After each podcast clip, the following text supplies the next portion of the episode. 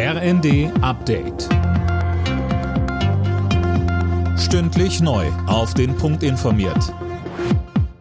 Ich bin Gisa Weber. Guten Abend. Deutschland begeht heute den Tag der deutschen Einheit. Die offiziellen Feierlichkeiten finden in Erfurt statt. Denn Thüringen hat aktuell den Vorsitz des Bundesrats und richtet deshalb die Veranstaltung aus. Auch Kanzler Scholz war in Erfurt. Er sagte, es sei zusammengewachsen, was zusammengehört. Außerdem ging er auf aktuelle Probleme ein, wie die Energiekrise. Gleichzeitig werden wir alles dafür tun, dass wir dann langfristig unsere Energieversorgung so sicher organisieren können, dass niemand uns erpressen kann, niemand uns unter Druck setzen kann. Ich bin sicher, wenn wir zusammenhalten, wenn wir weiter zusammenwachsen, dann wird das auch gelingen.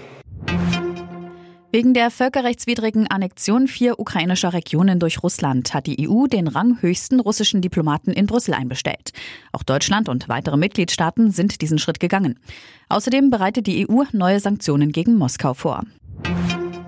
Polen will mit Deutschland über Reparationen für Schäden aus dem Zweiten Weltkrieg verhandeln. Es geht um Forderungen in Milliardenhöhe.